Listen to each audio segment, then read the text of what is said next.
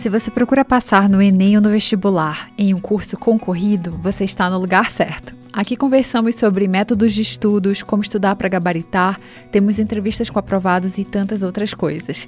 Eu sou Suzane Ribeiro, do método Sniper de Questões, e bem-vindo a este episódio. Olá, Vitor! Seja muito bem-vindo ao podcast do Resumove. Que bom que você está aqui. E assim, não é todo dia que a gente entrevista um primeiro lugar. Então, me conta, como foi que você descobriu que você passou em primeiro lugar? Olá, Suzane, é um prazer estar aqui. Ah, eu te acompanhei previamente ah, aos meus, a minha aprovação, né? Então é muito honroso poder participar. Foi eu acho que talvez a gente espere mais ser aprovado do que ser aprovado em primeiro lugar, né? Eu acho, eu acho pouco uh, um pouco pretencioso demais gente esperar ser aprovado em primeiro lugar. Então foi uma grande surpresa. Eu eu tava eu tava na minha na minha escola. Aí eu estava ansiosamente esperando a lista que saía às 10 horas da manhã e às 10 e 1 ver o meu nome e em seguida ver a minha classificação foi muito excitante, foi, foi demais. Então você jamais esperaria, assim, ser primeiro lugar? Primeiro da, da USP, né? Eu acho que é, que é, é bastante alto. Então não dá muito para esperar. Tá, então me conta como foram. Esses anos foram anos de preparação? Foram meses? Como foi? Então, eu, eu fui aprovado do, do ensino médio mesmo, né? Eu estudava numa escola técnica. Ele era o colégio técnico da UFMG. Eu fazia lá análises clínicas. Uh, e bom, eu sempre quis fazer medicina mesmo. Eu entrei justamente nesse colégio para estudar medicina. Ou melhor, com a intenção de fazer medicina no futuro. Eu queria algo próximo disso durante meu ensino médio. Aí eu optei por fazer esse técnico, que na verdade não tem muito a ver, mas na minha cabeça do nono ano, quando eu entrei, tinha. E como teve a pandemia durante o segundo ano e o terceiro ano, eu me dediquei bastante para os estudos do vestibular especificamente.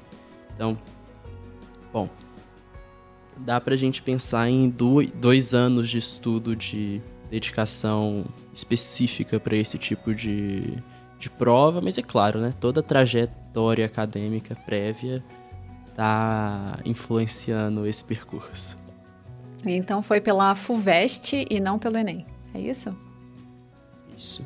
Eu fiz Enem também. Eu fiz Enem também. Uh, e, a, e a Convest e a FUVEST, né? E aí passei pela FUVEST e no Enem na, na UFMG e na, e na Unicamp, na, na Unicamp. Mesmo, ah, na só Convest. isso, né? só, só três. só essas três. Foi. E direto do ensino médio. Uau. Olha só. Foi. Foi. É muito bom, isso é muito bom. É... Enfim, é muita pressão, né? É muito difícil conciliar as coisas, mas foi muito desafiador, foi cansativo, né? É, é, é extremamente difícil. Assim, dá para tirar algum prazer no meio, mas é, é, é, cansativo. E assim, a primeira pergunta que vem na cabeça é porque, assim, no ensino médio tem provas, tem trabalho, tem um monte de atividade. E você também estudava para o vestibular. Então, como que você conciliava? Ou você deixava provas da escola de lado, trabalho de lado?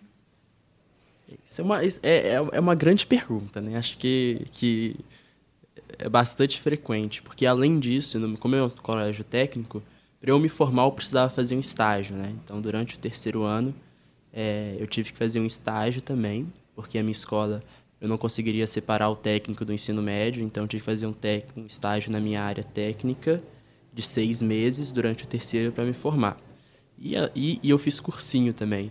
Então era uma rotina muito puxada. Então, sei lá, uma dedicação de muitas horas semanais, acho que em torno de 70 em média eu imagino. E a conciliação, acho que ela está muito baseada, no meu ponto de vista, em você talvez assumir para si que você não vai fazer o seu melhor em todas as coisas que você tem que fazer, né?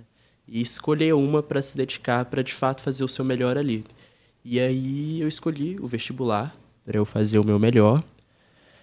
Mas, por exemplo, nas, na escola normal, talvez eu não fosse o melhor aluno, né? Ou no estágio eu não fosse o melhor funcionário. Porque eu coloquei na minha cabeça que o meu melhor seria para o vestibular mesmo. Sim, olha só, isso é muito importante. Realmente, super concordo. Não tem como você fazer tudo, se dedicar 100% em tudo. Sim, isso incomoda muito a gente, né? Incomoda até naquele coisa de, pô, a gente tem que ser bom, a gente, enfim, tem que fazer isso ou aquilo da, de uma forma boa, mas na maioria das vezes a gente vai ruim em alguma parte para ser boa em outra, né? E tá tudo bem. Acho que está tudo bem isso. Sim. E na forma como você estudava? A que você atribui, assim, ter tido um resultado tão bom e tão rápido? Uhum.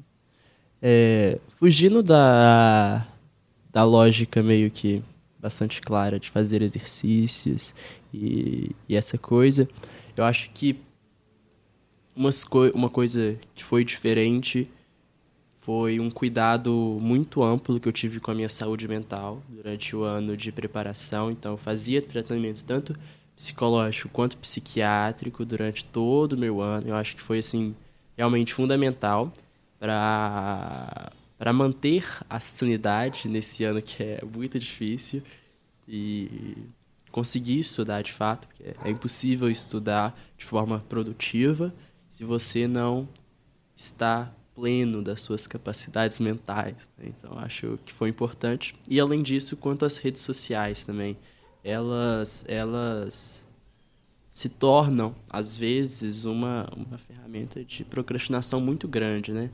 Principalmente quando ela, tá, ela não está direcionada muito claramente.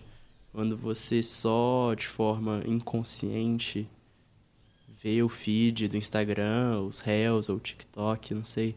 Eu acho que é, uma, é, um, é, é muito fácil perder muito tempo lá durante o seu dia, sabe? Então, eu instalei grande parte desses aplicativos para conseguir fazer as minhas coisas e aplicar o meu método de estudos, né? É, foi mais ou menos isso, essas coisas extra, vamos dizer, extra acadêmicas aí, mas acadêmicas eu posso falar também, se você quiser. E foi difícil ficar sem as redes sociais?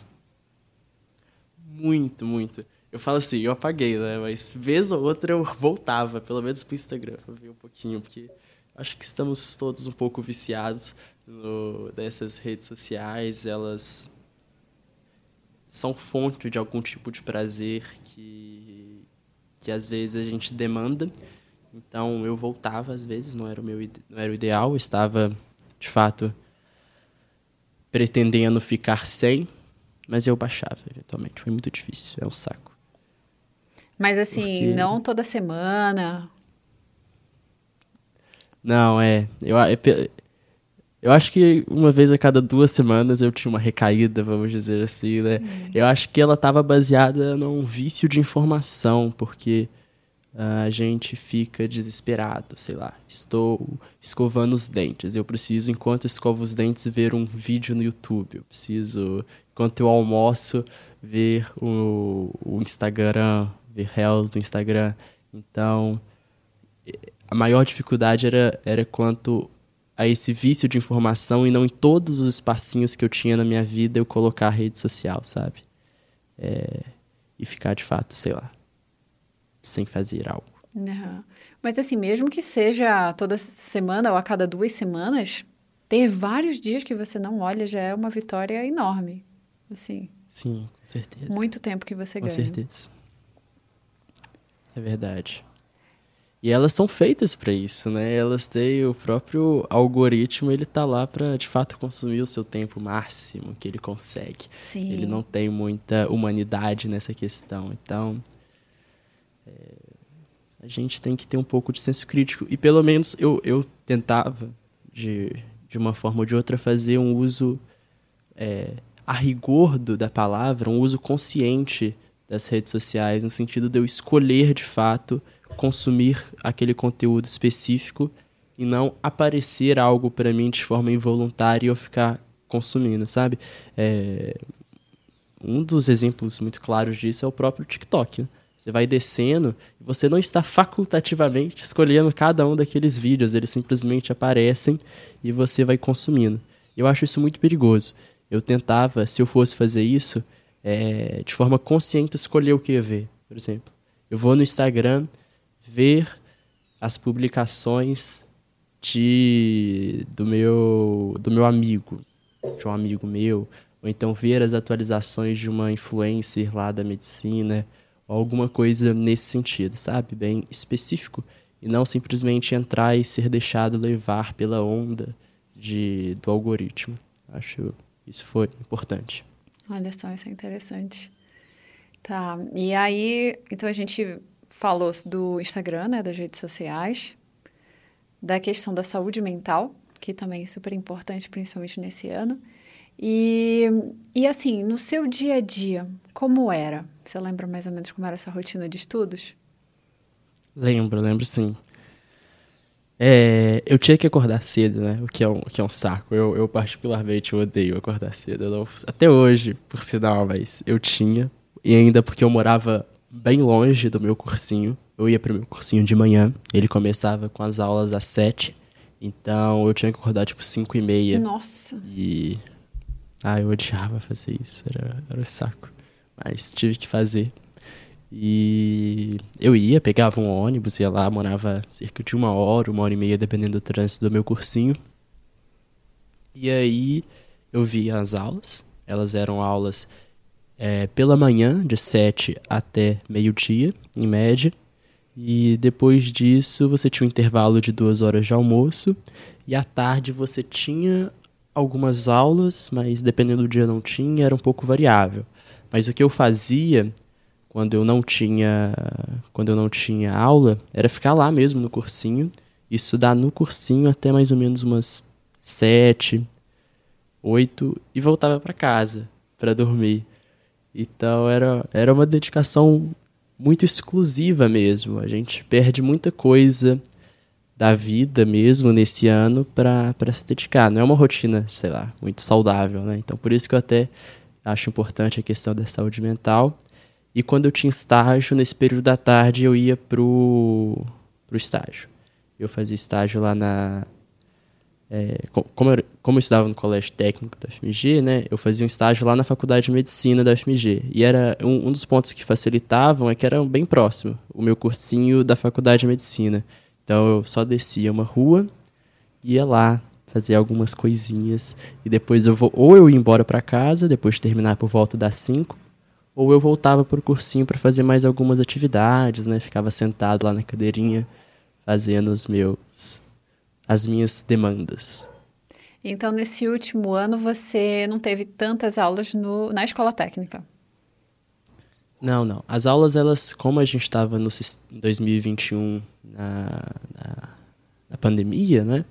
A própria UFMG, ela, ela não voltou com as aulas durante todo o ano de 2021, né? Então, eu tive algumas aulas práticas no final do ano, mas de modo geral, as aulas eram online.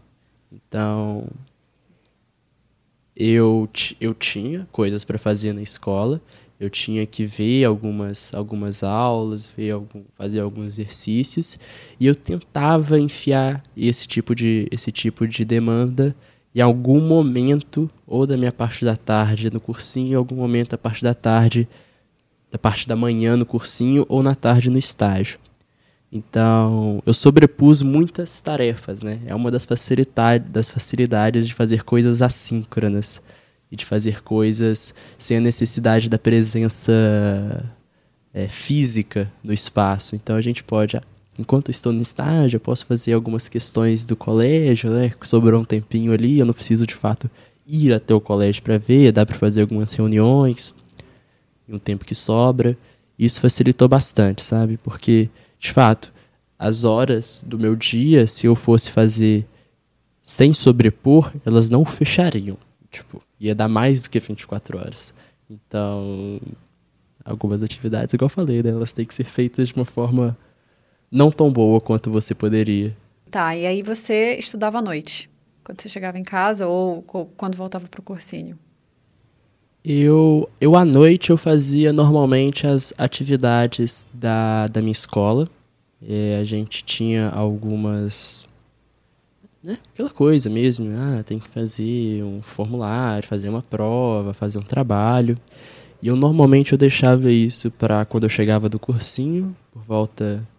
Aí se eu saía às vezes às sete e meia, eu chegava umas oito e meia, nove horas, eu comia algo, e lá para Lá para. É, tipo, nove e meia, eu acredito. Entre nove e meia e dez horas eu fazia alguma coisa do colégio até eu ir dormir. Uh, e eu dormia. Bom, o meu plano era dormir oito horas, mas ele falhou frequentemente, é, então. a minha média de sono era de seis horas, vai. Eu acho que eu. De seis a cinco horas. O que é bastante ruim, porque eu gosto bastante de dormir mesmo. E mas é não tem jeito mesmo, às vezes. É, é complicado. Aí eu, eu dormia realmente quando eu acabava as coisas, porque eu, eu sempre deixava para a última hora, às vezes, as atividades da escola. Então eu precisava formar também, né? Porque imagina, eu passo na faculdade, para a faculdade e não passo no terceiro ano. Aí eu não consigo fazer minha matrícula, né? E isso é ruim. Então eu precisava também passar no terceiro ano. E acabava que às vezes eu, eu dormia pouco por conta disso. Mas eu tentava dormir umas seis horas, pelo menos. Tá, isso aí ainda não tá fechando para mim. Então, você estava fazendo tudo isso. Quando que você estudava direto, assim, pra FUVEST, provas antigas, e assim, uau, estudar, é, dormir cinco, seis horas por noite, isso é bizarro. Mas, é mas me conta, você fazia provas antigas ou fazia no fim de semana? Quando é que você focava mesmo na FUVEST? As provas antigas ou não assim... é algo exatamente que eu recomende, na verdade, ter feito. Porque eu realmente eu me dediquei pro cursinho, segui o que eles estavam mandando eu fazer, eu fiz o que eles mandavam. E depois, no final do ano, quando eu passei para é porque assim, vai. Eu tava. O cursinho de fato ele focava mais no Enem, né? O cursinho ele tinha um foco muito grande no Enem. E como eu já tinha na cabeça que eu queria fazer medicina aqui na USP mesmo, quando passava algumas questões nas listas que tinham da FUVEST, eu, eu dava mais atenção para isso. O meu cursinho tinha uma sessão específica para FUVEST, para Unicamp e para Unesp. E eu dava bastante atenção para esse exercício, que me preparou para primeira fase. É, e também tinha alguns simulados da FUVEST e do Enem, que, que eu acho que preparavam também. Porque embora o Enem e a FUVEST tenham jeitos muito... É, tinham jeitos diferentes, a, a matéria é, é única. Né? Então, se você fez um bom estudo pra, de biologia para o Enem, talvez um pouco mais, realmente um bom estudo, talvez ultrapassando um pouco o que o Enem pede, você consegue fazer uma boa prova na, na FUVEST. Então, isso, isso é uma vantagem. E para a segunda fase, isso é a parte que eu não recomendo fazer, porque eu não fiz realmente muitas provas antigas da segunda fase, eu deixei para fazer isso depois que eu tinha passado e para a segunda fase. Então, foi não é algo bom. É algo, pelo menos, para fazer, às vezes, na semana, né? Deixar algumas horinhas da semana para o estudo da FUVEST. Mas como desculpa, eu achei que eu, que, que eu ia passar pelo Enem, né? Eu, eu queria realmente colocar minha nota no, no SISU para passar aqui na USP. É, no final, deu também, se eu quisesse eu conseguiria colocar, mas aí eu também consegui pela FUVEST, o que é, que é muito bom. Tá, então loucura, totalmente diferente. Você só seguiu o cursinho, fazer as listas do cursinho, simulado do cursinho, e foi isso. Foi. E eu, eu, eu gosto muito da coisa de fazer exercício, sabe? Essa coisa de. Um pouco de PBL, né? Vai, não tem jeito. É, é meio que isso, e eu acho que eu aprendo muito com sentar depois de ver uma aula e fazer uma lista de exercícios. Eu acho muito importante também fazer a resolução dos exercícios de forma bem próxima do seu erro, sabe? Então, se você errou a questão agora, eu não acho que vale a pena fazia a correção dela dois dias depois, um dia depois. Eu sempre corrigia quase que instantaneamente. E isso me ajudava a aprender bastante, né? Porque a gente, assim, sei, eu me incomodo bastante com, com os erros, né? A gente fica, pô, é, é, fica incomodado. E eu acho que esse incômodo ajuda bastante a gente lembrar o que, que a gente errou para não errar mais. Uh, isso era muito bom. Acho que isso. Tá, então super focado em questões. Tinha matérias que eram mais difíceis para você? Ah, com certeza. Com certeza. Eu eu tenho um, um bônus no sentido de que na FUVEST você tem na FUVE, ou melhor, no ENEM para passar na USP, você tem pesos para passar na USP em medicina aqui da, de São Paulo, você tem pesos diferentes para as matérias. E eram justamente nas matérias que eu dominava, que era você tem peso 4 em ciências da natureza, peso 3 em matemática e peso 2 no, no restante. E humanas, por exemplo, linguagens, eu realmente sou um fracasso. Eu, eu, eu tenho uma, uma dificuldade muito grande em linguagens, por exemplo. Eu dificilmente conseguia sair dos 36, sabe? De 45. Então, era, era uma dificuldade. E dentro das, das matérias que eu gostava, mesmo matemática e ciências da natureza, incluída aí física, química e biologia, tinha coisas que eu, que eu odiava. Eu lembro um dia que eu estava estudando né, lá na sala do cursinho, e aí eu fiquei, tipo, 20 minutos estudando a respiração de um grilo. Aí eu lembro que eu chorei, eu falei assim, pô, o que, que eu estou fazendo com a minha vida, não é mesmo? estou estudando como que um grilo respira. E eu não gostei, mas acho que faz parte, né? Então, tá tudo bem. Não entendi. É, Assim, você chorou porque você se emocionou com entender a respiração? Não. Eu chorei porque eu estava odiando. Eu, ah. eu estou fazendo o que da vida? Estou estudando como que um grilo respira. Isso não faz sentido. Eu podia estar fazendo tantas coisas úteis. Mas tal. Tem lá os espiráculos, aí tem que estudar os buraquinhos. Ai, que saco. Enfim, eu não gostava. E. Mas mesmo assim eu tinha que estudar. Tipo, essa parte de. de zo estudar os bichos, eu não sei se eu gosto muito, né? Ah, qual que é celomado, qual que é qual que é qual tipo de excreção de cada um. Eu não gosto, mas tá tudo bem. Então assim, você foi fazendo as aulas, foi nesse último ano, né? E aí você focava nas listas de acordo com o que o cursinho ia falando. Exatamente. Eu vi as aulas, né? Algumas, algumas eu realmente eu deixava de ver, mas de modo geral, eu via as aulas e depois fazia a lista de exercícios e os simulados. À noite. E revisar. Os simulados, eles eram no sábado. Sim, todo sim. sábado. E é, nesse período fora das aulas, né, de modo geral, na tarde, era assim que eu fazia. Era um estudo autônomo, né? E de manhã, vendo aula mesmo com o professor. Tá, eu tenho uma pergunta, assim, se você se considera bom em exatas. É, eu me considero bom em exatas. É algo que eu gosto muito de fazer. É algo que eu acho que tem um caráter estético muito acentuado. Eu, no, na parede do meu quarto, desenhei várias fórmulas matemáticas, porque eu acho de fato muito bonito.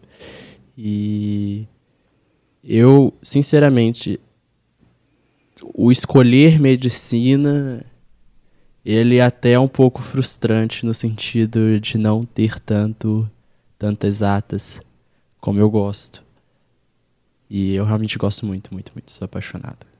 E fico um pouco frustrado de não estar fazendo muito disso na minha graduação. Mas tá bom.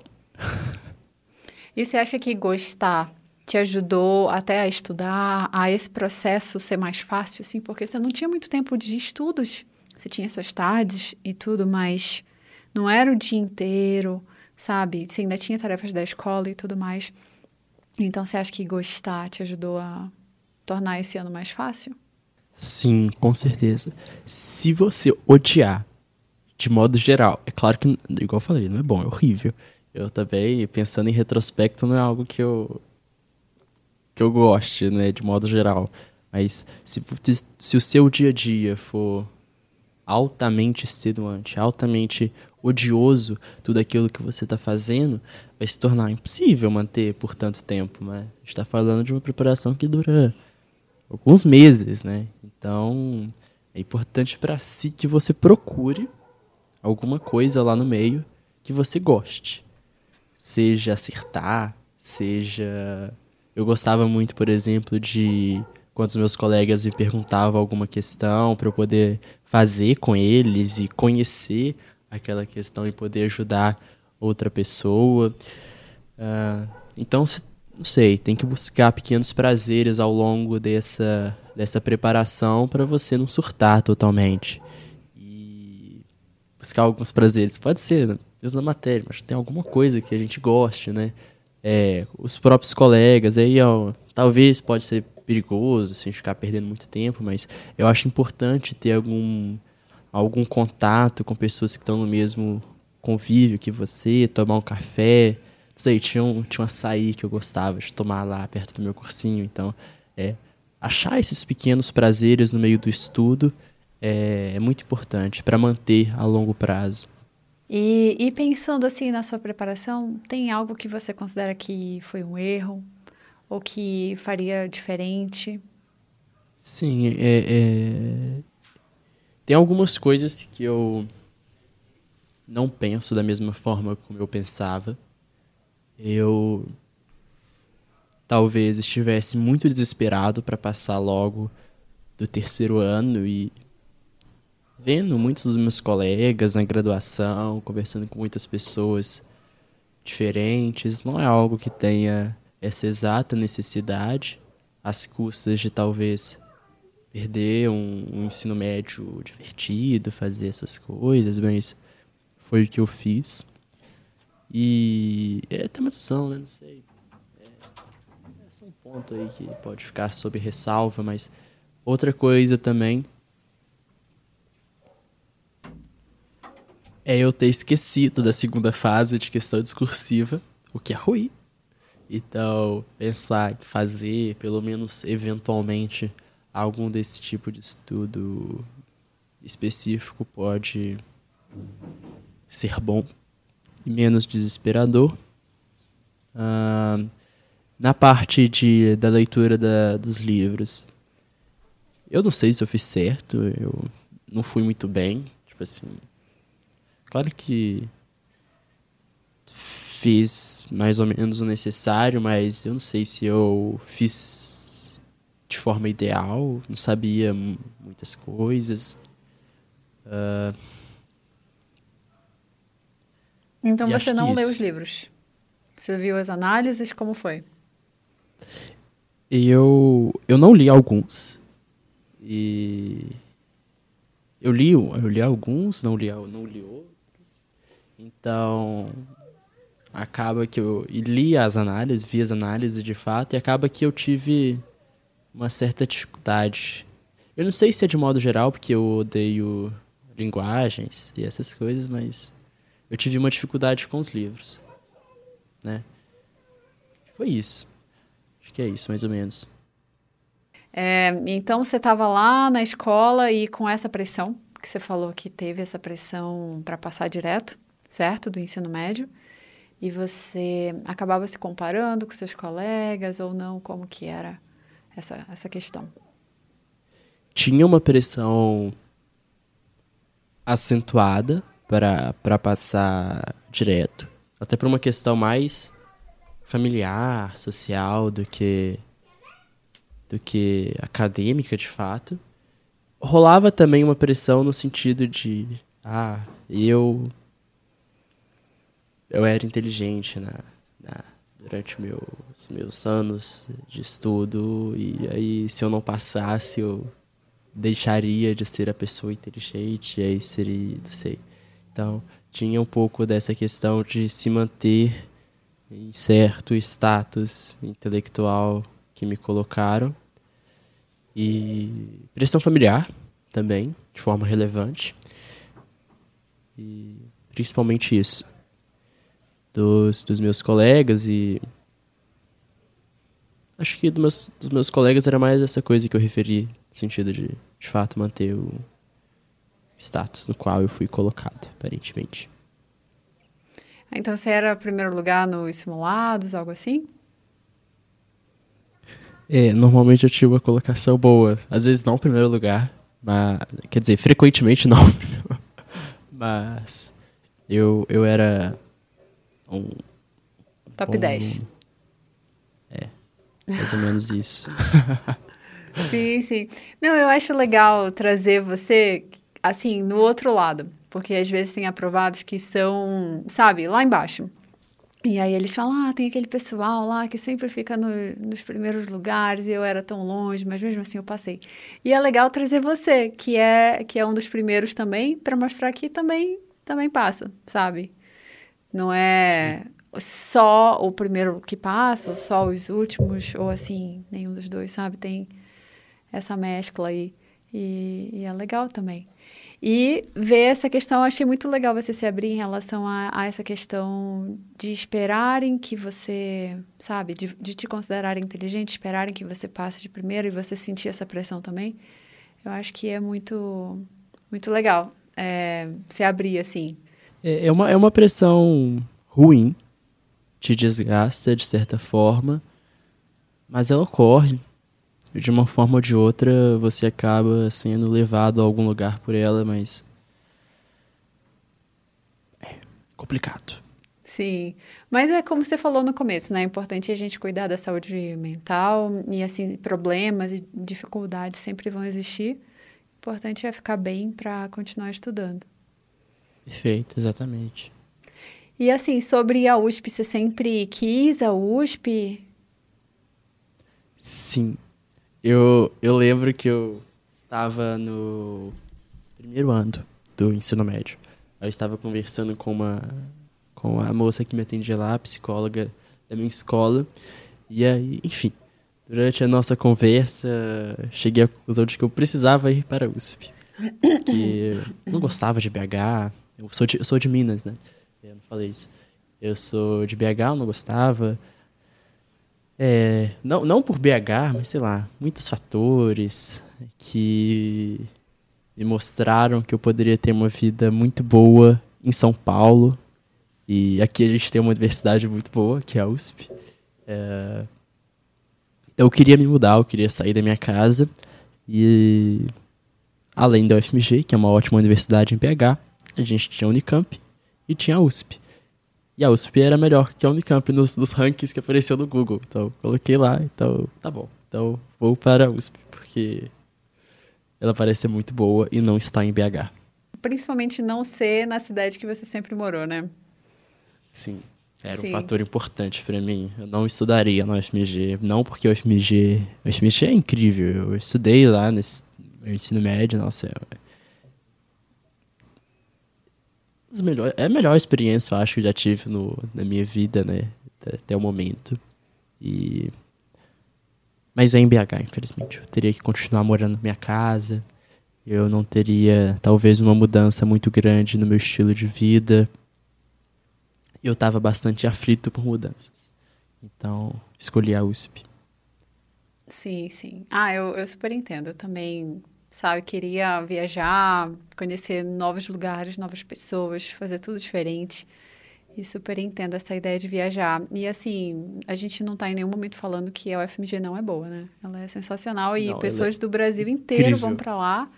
E essa questão do ranking eu acho muito complicado, assim, você falar, ah, essa é melhor que essa e tal. É tipo, é muito subjetivo também, principalmente o ensino. Então, é bom só, só falar isso. Todas são ótimas, a gente não está falando nada, é principalmente essa questão de viajar. E que, assim, eu super concordo. Eu acho muito, às vezes, até necessário, sabe? Você ir morar em outro lugar, assim, longe da sua família, você se descobre. Perfeito. Igual você falou, a gente tem oportunidades aqui de ver pessoas muito diferentes, mas assim, muito diferentes também. Provavelmente é porque, né, estou inserido na, na graduação e não no, no, ensino médio normal, como eu, como eu era. Mas, assim, é de fato muito heterogênea a minha sala, sabe? Então, tem pessoas que estudaram cinco anos no cursinho, tem pessoas de 38, tem mestres, tem uma grande gama de profissões, tem pessoas muito novinhas também. Então é muito legal conhecer todas essa, essas pessoas e nossos papos são incríveis. É muito bom sentar numa mesa e conversar com, as, com o pessoal. Perco, isso, tá vendo? Melhora bastante depois da, da graduação, né? Vestibular, estudo pro pré-vestibular é péssimo. Agora eu posso ficar uma tarde inteira conversando. Então, e tá tudo bem. É, então, não, só não sentado. na semana de prova, né? É, é verdade. Nossa, por sinal, a minha acabou de passar, foi terrível, mas tudo bem. E como que tá? E aí você se mudou, você tá morando perto? Como é essa rotina aí na faculdade? É, so, sobre isso, eu acho importante falar sobre a política de permanência estudantil da, da USP, que era algo que era muito importante para mim, porque eu sou de uma família pobre e até no, no cursinho, né, estudei com, com bolsa integral e, e esse tipo de coisa. E assim, zero condições de alguém me manter em São Paulo, ainda mais São Paulo, né? Qualquer coisa aqui custa 100 reais. Nossa, eu não consigo ir no supermercado. Acho que tem tipo, uma consumação mínima, né? Você entra no supermercado sem gastar no mínimo 50 reais. Porque eu compro um pão, uma manteiga, já dá 50 reais. Então, é ruim. São Paulo é muito caro. Mas a política de permanência estudantil da USP e em especial a política de permanência estudantil da Faculdade de Medicina da USP, ela é, ela é muito boa. Ela é realmente muito boa. Eu moro na casa do estudante de medicina, uh, que fica dentro, praticamente dentro do Hospital das Clínicas, é de fato ao lado, eles até compartilham um, o estacionamento com o Instituto da Criança e do Adolescente. E eu moro lá, é de graça, você não paga conta de luz, você não paga conta de água, você não paga conta de gás.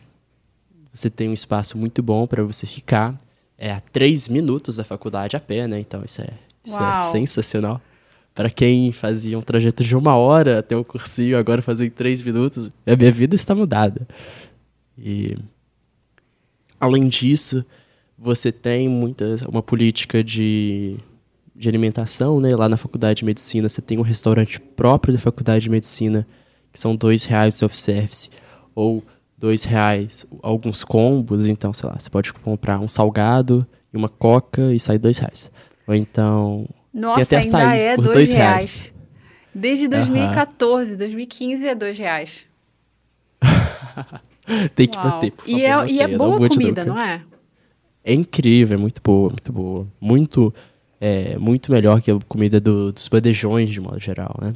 E a gente também tem acesso aos bandejões, né? Como a aluna da USP como qualquer outro aluno da USP, você tem lá a, o da saúde pública, que fica pertinho, da enfermagem, é dois reais também a comida, ou é, se você tiver é, algum é, algum auxílio, você você paga nada, né? Você tem uma cota mensal, eles te dão lá e você não paga nada.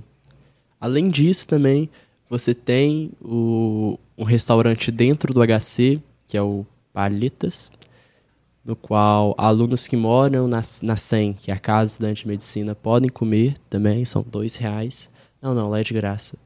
Lá é, é de graça, que você pode comer no almoço e no jantar. Abre sábado e domingo, né, porque está dentro do hospital. E também tem a bolsa final, que é uma bolsa Tá vendo? São, são, são muitas Nossa. políticas. É realmente, é realmente, é realmente é uma coisa que para mim era muito importante ter esse tipo de, de condição para você vir aqui estudar, porque eu vim na cara dura, sabe? Minha família não tem mesmo condições de manter aqui. E além disso, tem a bolsa final, que é uma bolsa que exclusiva da Faculdade de Medicina, que são 500 reais por mês que alunos recebem. Uh, tem as bolsas PUB, que são de modo geral da USP. Tem as bolsas de iniciação científica também, da FAPESP, né? A gente está em São Paulo, então não é mais o CNPq. Porque quando, aí, quando, quando eu estudava lá na, lá na UFMG, é, eu fazia iniciação científica júnior. Então eu ganhava uma bolsa de 100 reais do CNPq. Então, a, a bolsa da FAPESP, aí tem um fator de que é a FAPESP e está na graduação, é 800 reais. Então aumentou bastante, né? Ficou rico a agora, UCNP... né? Muito. Mas eu ainda não tenho. Tomara que eu tenha. E o CNPq para graduação paga 400 reais, né? Ele não atualiza desde 2012, se eu não me engano. Então, tá, tá, tá ruim essa coisa. E aqui você tem essa instituição de fomento para São Paulo. Então, dá, dá, dá para viver muito bem na faculdade de medicina sendo aluno de baixa renda, sabe? Isso, é, isso era muito importante para mim. E muito importante que os vestibulandos também saibam, principalmente os de baixa renda, que esse pode ser que, que esse não é um sonho que deve ser parado porque você não tem condições de se manter em São Paulo, sabe? Então, e deixa eu te perguntar, falar. foi difícil de conseguir? Você teve que comprovar muito assim, como que é para conseguir Perfeito. morar lá, por exemplo? Quando você entra na você vestibulando, a minha a aprovação saiu dia 11 de fevereiro. As aulas começavam 14 de março. Nesse período de 11 de fevereiro e 14 de março, você já faz as suas solicitações para assistência social, você manda documentação, então é, muitas vezes você manda documentações de próprio punho, tá? Por exemplo, é muito comum aos estudantes de baixa renda, os familiares não terem um emprego formal, então você faz uma declaração de próprio punho, assina, escaneia, envia é, as declarações de imposto de renda, se tiver, né, muitas vezes é só a isenção, aí você envia. E documentos básicos, como conta de luz, ah, conta de água, comprovante de endereço, esse tipo de coisa. Você, não é uma. É uma documentação, mas não é impossível de fazer, sabe? É, é, é um pouco chato, mas eu acho que todo mundo que já fez alguma coisinha com documentação assim é meio que um padrão. E aí você Logo nesse período, você tem acesso ao que a gente chama de. Ai meu Deus, qual que é o nome? É SEI, e eu estou tentando lembrar a sigla. Serviço ao Estudante Ingressante. Isso, Serviço ao Estudante Ingressante. No qual você tem em caráter extraordinário uma liberação das, das, de, de alguns benefícios, que é no caso o auxílio alimentação e o auxílio moradia, que são 500 reais, ou uma vaga provisória no CRUSP não é ainda na faculdade, não é ainda na SEM, né? Porque a SEM é uma moradia específica para os estudantes de medicina. E você tem o CRUSP, que é uma moradia geral da, da USP. E aí você tem essa, essa moradia provisória lá, ou os 500 reais. E, mas além disso, acho que mais importante do que, do que esse SEI é porque existe uma, uma fraternidade muito grande aqui na, na medicina, no sentido de ajudar as pessoas. Por exemplo, eu, até eu conseguir a minha vaga na SEM, eu fiquei com, com um amigo meu da faculdade de medicina, porque a gente tem um programa lá que chama Adote um Calouro. Que nesse período em que não está saindo os resultados ainda e a USP está te dando 500 reais, que é pouco, né? Você não vai pagar um aluguel com 500 reais. Você tem alguns veteranos que se dispõem a, a, a, receber um calor na sua casa por um mês, alguma coisa assim, até esperar os resultados saírem. Foi isso que eu fiz, eu fiquei lá na casa do meu amigo. É, por sinal, ele era calouro, né? Mas ele é, ele, ele é formado já, ele é psicólogo, e ele me abrigou lá durante esse, esse tempinho na casa dele, até sair os resultados e eu me mudar para 100. Então, até, até de fato você conseguir a sua moradia permanente, eu imagino. A gente está em junho, né? Acho que dois meses, desde que desde o dia 14 do 3, sabe? Imagino, se eu, se eu me recordo bem, a moradia definitiva saiu no, na primeira semana de maio. Sim. Mas enquanto isso, você tem essa outra rede de apoio que é muito importante. Sim, sim. Eu respondi direito? Respondeu, sim. E assim, Perfeito. você foi explicando, mas ó, mesmo tendo que mandar todos esses documentos, é muito mais simples que alugar um apartamento, por exemplo.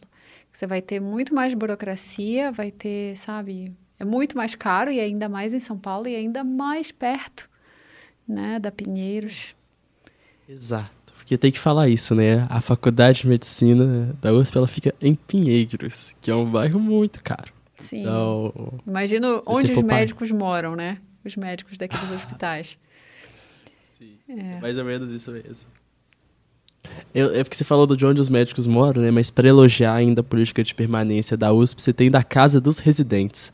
Então, se você for médico, depois quiser fazer residência aqui no HC, no Hospital das Clínicas, também tem a Casa dos Residentes da, da medicina da USP e que, por sinal, sobram vagas, né?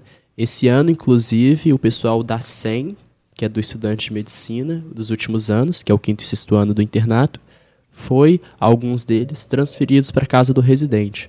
Porque para né, liberar mais vagas na SEM para os novos alunos, então. Se eu não me engano, isso começou esse ano e é muito bom. Uau, nossa, que, que coisa, né? A USP é incrível com, com os alunos que, né, de baixa renda. Porque pega, é. assim, soluciona todas as suas necessidades, a moradia, a alimentação, a bolsa, né? A bolsa vai te ajudar também, a alimentação você vai ter almoço e jantar. Então é muito legal. Só para não falar só bem também, né? Eu acho Vamos importante. Lá. Vamos lá. É, é, muito importante. É muito importante que exista a permanência estudantil. Mas a permanência estudantil tem alguns problemas ainda. Tem os problemas ainda que se destacam no sentido da faculdade de medicina e dos outros cursos, sabe? Não é tão, tão, tão simples assim para os demais cursos da, da USP. Tem esse fator de que está na faculdade de medicina, tem alguns outros acessos. E. Sei lá, se fosse. Eh, se, se, se você fosse. Se você não conseguisse, por exemplo, uma vaga no CRUSP, uma vaga na SEM, a USP ia te dar 500 reais pra você pagar um aluguel em São Paulo. Então a USP não tá. Uh, né? De 500 reais você não vai pagar um aluguel em São Paulo. Então. Isso talvez seja uma coisa a se pensar para a USP. Porque você também pode acumular com esses 500 reais do auxílio moradia, com alguma bolsa de iniciação científica, né? Ou alguma bolsa pub, e aí você vai ter cerca de mil, mil e duzentos reais, mil duzentos reais mas ainda assim é pouco, no sentido de ter que pagar uma vida em São Paulo. Mas é claro, você tem o auxílio alimentação, enfim, dá, dá, dá para viver, mas sei, acho que pode melhorar, como sempre, pode melhorar. Não vamos só elogiar a USP, a USP melhora também. Sim, sim. Bom, mas de qualquer forma, o acesso que você tem, pelo menos na medicina, já é muito bom, assim, pensando que muitas é pessoas é muito, vêm, é sabe, de vários lugares do Brasil e às vezes também não tem nenhuma condição. Exatamente, exatamente. Tem, por isso que a gente consegue ter uma, uma, uma classe de estudantes tão heterogênea, sabe? Então, por isso que a gente consegue receber aqui as pessoas que vieram da Bahia, as pessoas que vieram de... Tem uma menina da minha sala de Roraima, então tem, tem, tem tem uma grande gama de pessoas de diferentes lugares do Brasil. E foi uma das coisas que foi falada na minha apresentação de, de calouros, quando foi iniciado o curso. O, o, qual é o nome? Ele é o responsável pela graduação, ele é tipo coordenador da graduação, lembrei. Ele é o coordenador da graduação. Ele falou, né? Bom, a gente chamou vocês aqui para a USP, né? Vocês entraram aqui na USP, agora é nossa responsabilidade fazer com que vocês terminem também o curso. Então, nesse sentido da permanência, é algo que tem que existir, de fato. Sim. E assim que você foi falando, eu fui lembrando que esse também foi um dos motivos de eu ter feito ITA, porque tinha o alojamento, tinha as refeições e o primeiro ano eles ainda pagam também uma bolsa. Então, é muito fundamental.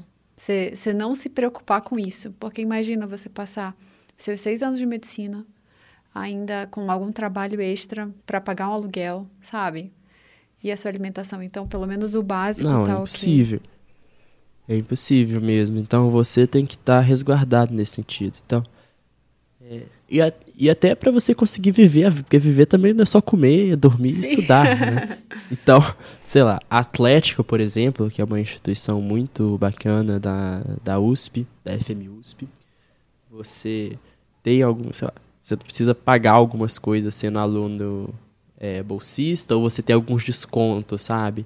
Para as festas, ou para alguma coisa assim. Então, é, é, no sentido de também incluir o aluno de baixa renda na vida social da FMUSP, não só para ele comer, dormir, estudar, isso não é vida para ninguém. O aluno ele também tem o direito de ir numa festa, também tem o direito de ir numa competição, igual tem a Calomed, que a gente vai para São Carlos, que foi esse ano especificamente. É, é uma coisa que também deve existir. Sim, olha só, muito legal.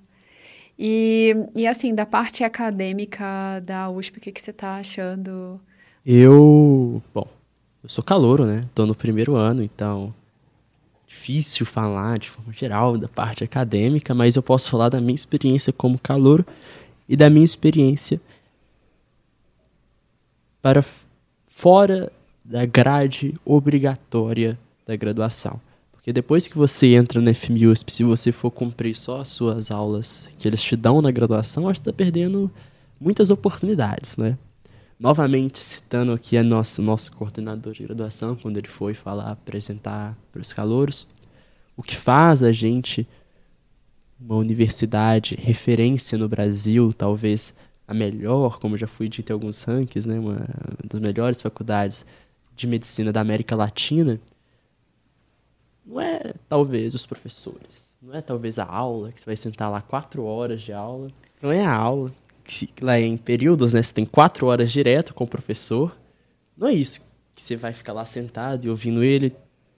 Não sei se é isso que faz a faculdade de medicina ser tão boa, mas são as oportunidades que você tem lá.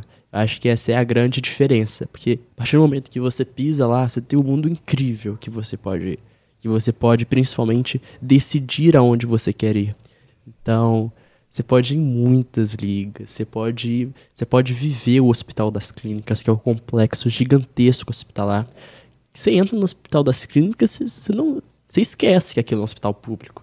Você entra no ICESP, que é o Instituto do Câncer, e fala: "Meu Deus, isso aqui é um hospital público.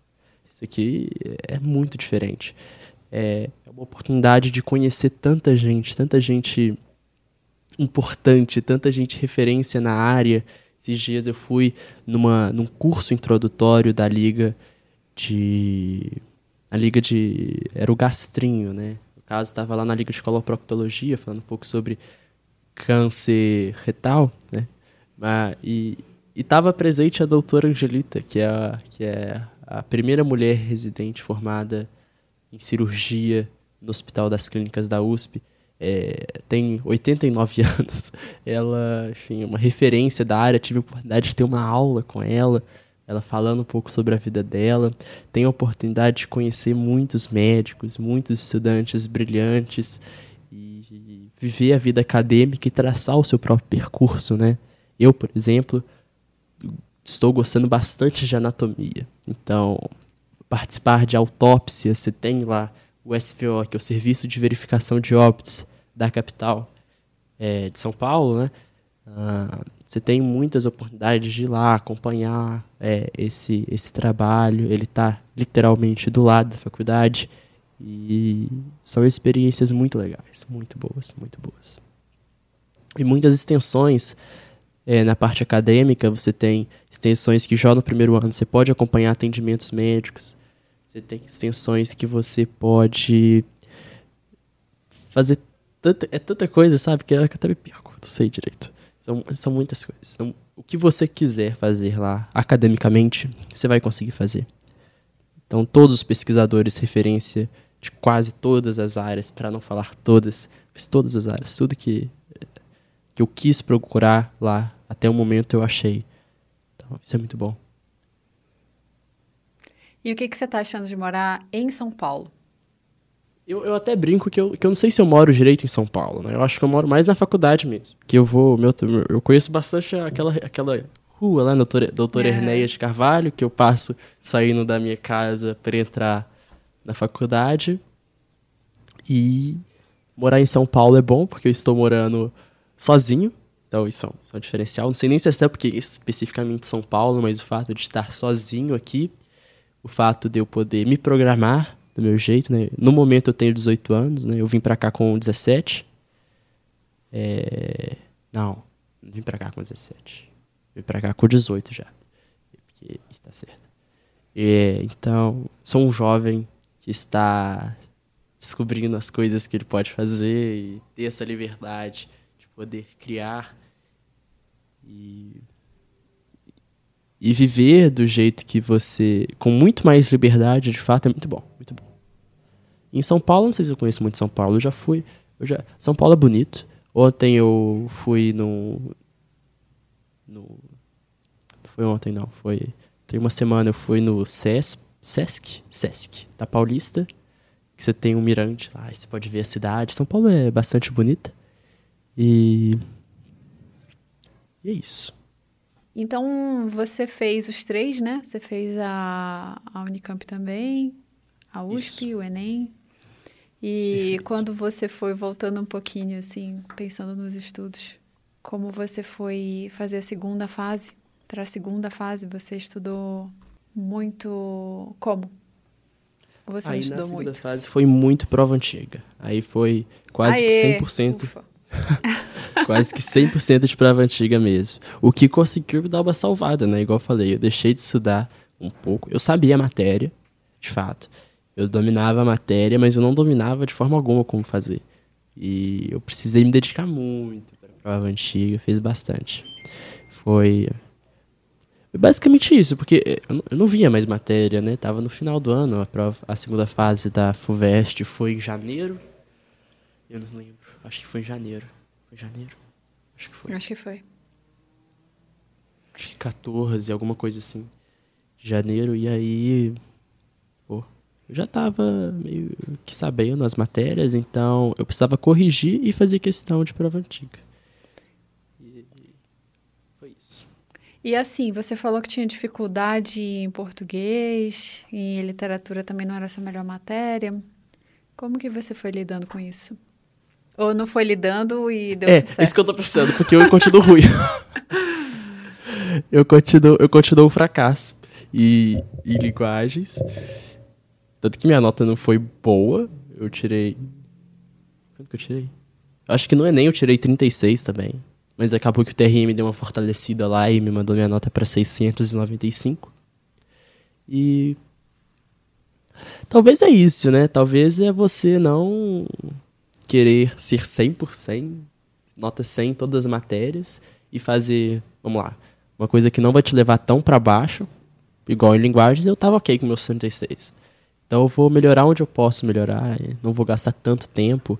E aí, sei lá, em matemática eu fiz é, 43 das, da, 43 das 45 questões, né? Então, é, é onde eu acho que eu poderia ter um desempenho maior e aí em, na ciência natureza, né, na FUVEST eu fiz 96,67 em 100, então é, é onde eu estava colocando de fato o meu esforço. E acaba que, se você for muito bem nessas matérias que você gosta e que domina, você não precisa ser excepcional em linguagens, né? Claro que, igual eu falei, você não pode ir tão mal a ponto de te levar para baixo. Mas se você ficar em uma nota relativamente ok, acho que tá tudo bem. Sim, então mesmo estudando para a segunda fase você não priorizou mais português, você foi fazendo todas. Não, não priorizei português. É, em português eu, eu meio que priorizei, foi redação mesmo, que não tem como, ela tem um peso relevante, tanto no Enem quanto na FUVEST, tanto no Enem quanto na FUVEST. Mas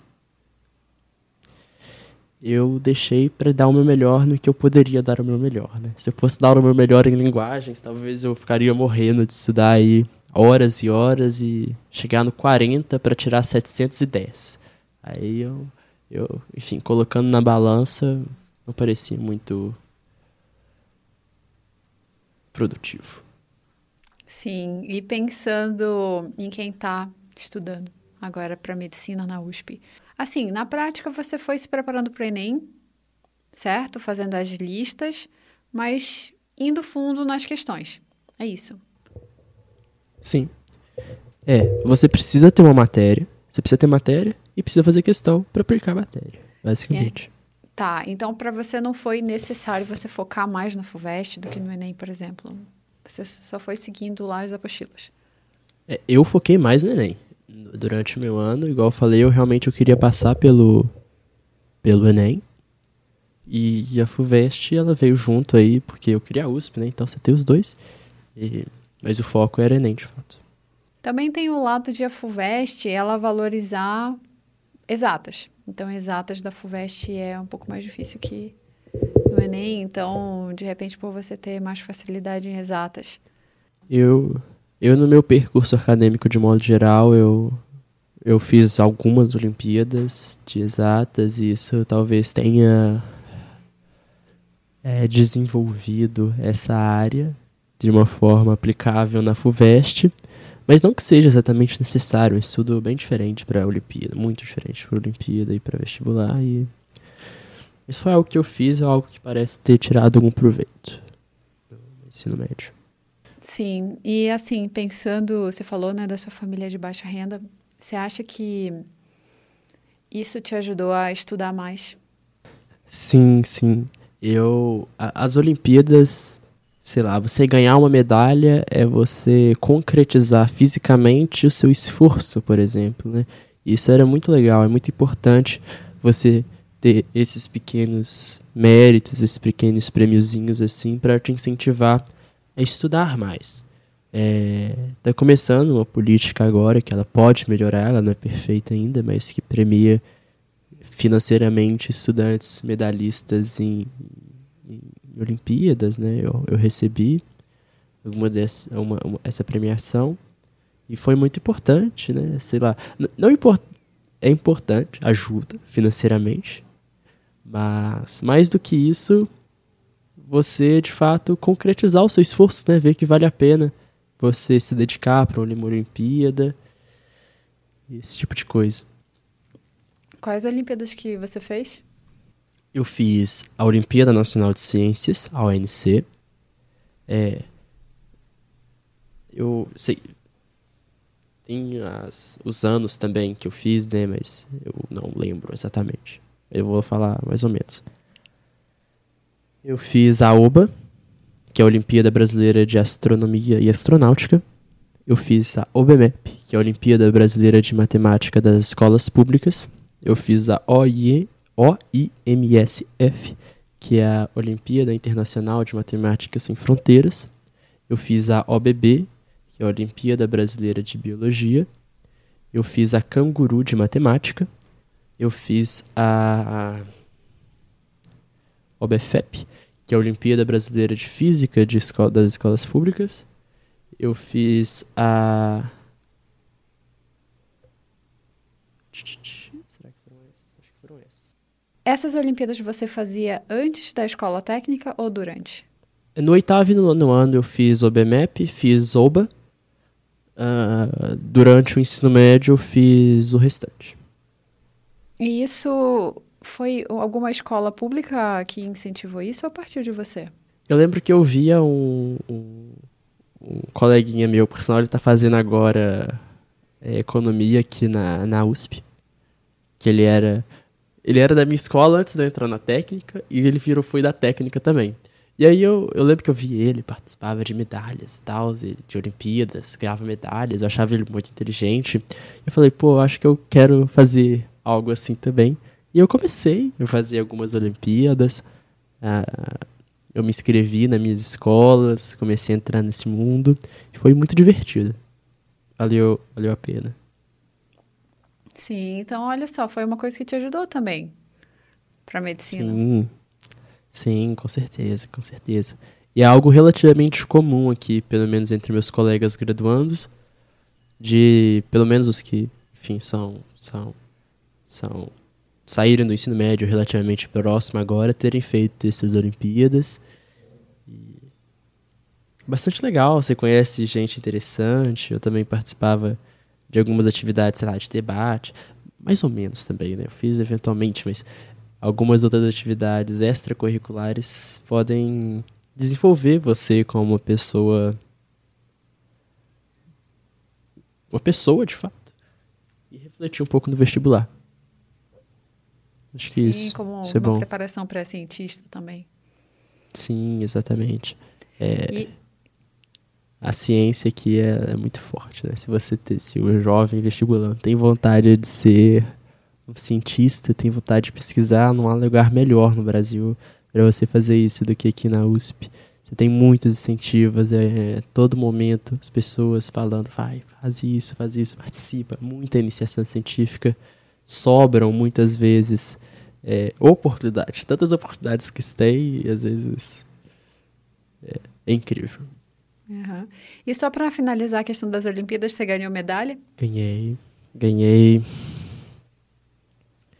algumas medalhas em, em, nas Olimpíadas em diferentes anos. Eu, eu vou falar isso que eu sei. Na OBA, eu ganhei quatro medalhas. Eu fiz ela. Foram quatro medalhas. Na ONC foram duas medalhas. Se eu não me engano. Na OBA, acho que foi. Acho que foi uma de bronze, uma de prata, duas de ouros. Eu fiz do oitavo, nono. Ai, eu, eu talvez erre, tá? Nas minhas falas aqui. Eu tenho, no, eu tenho escrito no, no Lattes isso.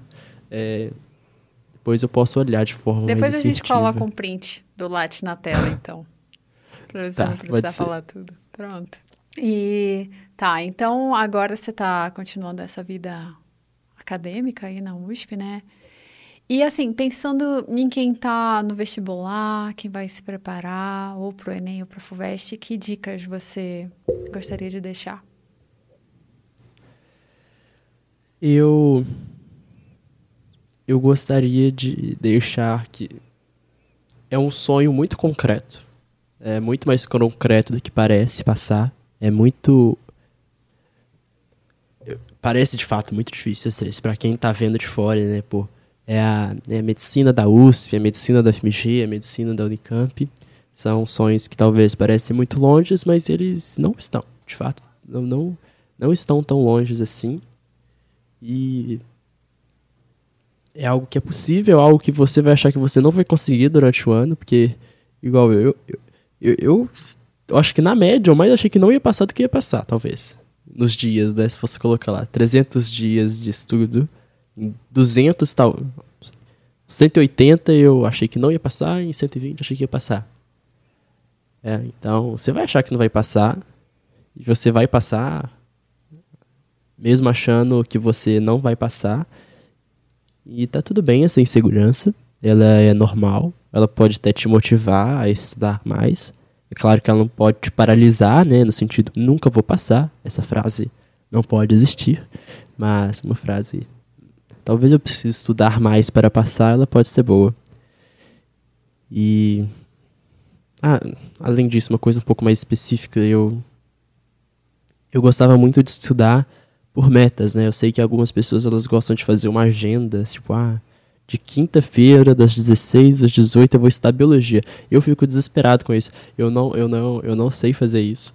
Eu estudava fazendo metinhas. Eu usava o Keep Notes que é um aplicativo do Google, que você coloca lá algumas checkboxes e você, sei lá, eu tenho que fazer a lista de cálculos químicos.